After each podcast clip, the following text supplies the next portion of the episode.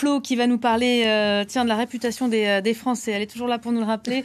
Avant cela, peut-être une accroche actu, puisqu'on a quatre jours de la prochaine grande mobilisation contre la réforme des retraites. Des perturbations nous sont déjà signalées hein, depuis ce matin dans les raffineries françaises. Voyez un peu, des expéditions de, de produits ont été interrompues ce matin au départ des sites de Total Énergie. L'occasion pour nous donc de reparler avec vous dont French Connection Flo de ce stéréotype bien ancré sur les, euh, les, Français. On aurait tendance à faire un peu trop grève, euh, un peu trop souvent, pour ne pas dire euh, tout le temps. Ça, c'est l'idée reçue par nos, par nos voisins, hein, ça se défend. en tout cas, ce début d'année a effectivement été marqué par un, un mouvement social d'ampleur. On est en plein dedans, contre la réforme d'Emmanuel Macron. D'autres grèves sont prévues la semaine prochaine, notamment. Alors, est-ce que cette réputation, Flo, est, justifiée ou est-ce que c'est tout simplement un, gros cliché? Peut-être un peu des deux. peut-être un peu des deux. Voilà, il y a peut-être un, petit peu de vérité là-dedans. Faire grève serait un, sport national euh, en France. En tout cas, il paraît que c'est euh, une, un des premières, une des premières expressions qu'on apprend lorsqu'on apprend le français. C'est nos collègues anglophones de France 24 qui me l'ont dit. C'est un des premiers mots qu'ils ont appris lorsqu'ils apprenaient le français. Est-ce qu'on peut dire pour autant qu'il y a une culture de grève en France. En tout cas, les Français sont très attachés au droit de grève qui, il faut le rappeler, est inscrit dans la Constitution. Euh, et c'est d'ailleurs l'un des premiers droits sociaux obtenus par les Français. C'était en 1864, 20 ans avant le droit de se syndiquer. Et ce laps de temps aurait instauré un rapport de force particulier entre les employeurs et les employés. Alors dans d'autres pays, on, a tendance à négocier d'abord et en cas de force majeure, faire grève si les discussions ne mènent nulle part. Alors qu'en France, c'est l'inverse, on a tendance à faire grève et négocier après. Voilà, puisque la grève est un, important euh, levier effectivement pour, euh, pour les syndicats qui sont euh, très puissants en France, même si le, le taux de syndicalisation est plutôt bas, on est autour des, des 10%, à peu près le même niveau qu'aux États-Unis.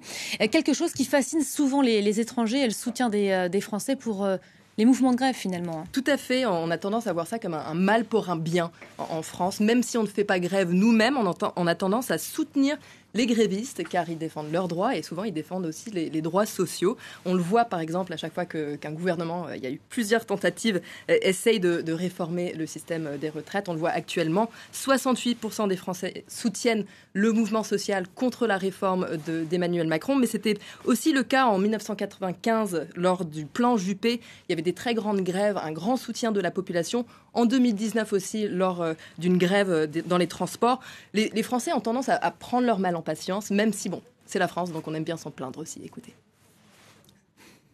Je pense qu'ils défendent leurs intérêts, ce qui, ce qui est logique. Maintenant, euh, que les gens soient pris en otage, je ne suis pas complètement convaincue que c'est comme ça qu'on y arrive. Et alors, bah, c'est la galère. Moi, je marche pas, je suis en roller.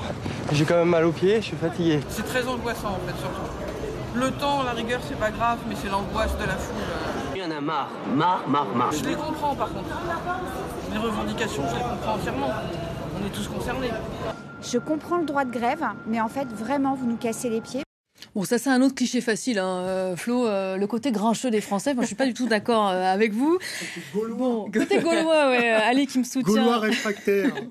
si on regarde pourtant les, les, chiffres, ça nous permet de prendre un peu de distance avec ce cliché, puisque le nombre de jours de travail perdus en raison des, grèves est en baisse en France par rapport aux années aux années 70, et on n'est même pas les pires du tout en Europe. Hein. Voilà. Alors, il faut dire que c'est assez difficile de comparer les pays, car on, on, ne comptabilise pas toujours de la même manière les jours de grève. En tout cas, selon les études qui existent entre pays européens. On retrouve souvent euh, la Grèce, euh, Chypre et même le Danemark en haut du podium. Alors la France est jamais très très loin, il faut le dire.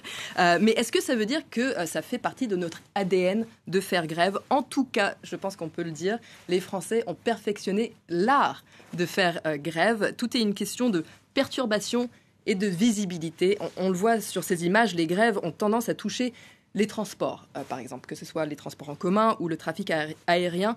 Et tout cela peut donner l'impression qu'il y a des grèves tout le temps et surtout pour les étrangers qui sont en France à ces moments-là et qui se retrouvent en plein milieu de la grève. Et puis un autre élément indissociable de la grève euh, qui se concrétise euh, majoritairement, souvent dans la, dans la rue, c'est la manifestation. Hein. Voilà, la passion française pour la manifestation, on en a déjà parlé dans French Connections. Et là encore, il y a une certaine esthétique française dans les manifestations, dans toutes ces images que je vous ai préparées. En fait, c'est un mélange de, plusieurs époques. Et pourtant, ces images se ressemblent beaucoup. On, on peut avoir parfois une impression de, de, de déjà vu. Et ces manifestations suscitent euh, l'attention des médias en France, mais aussi à l'étranger. Et tout cela euh, entretient notre réputation de pays militant. Merci beaucoup.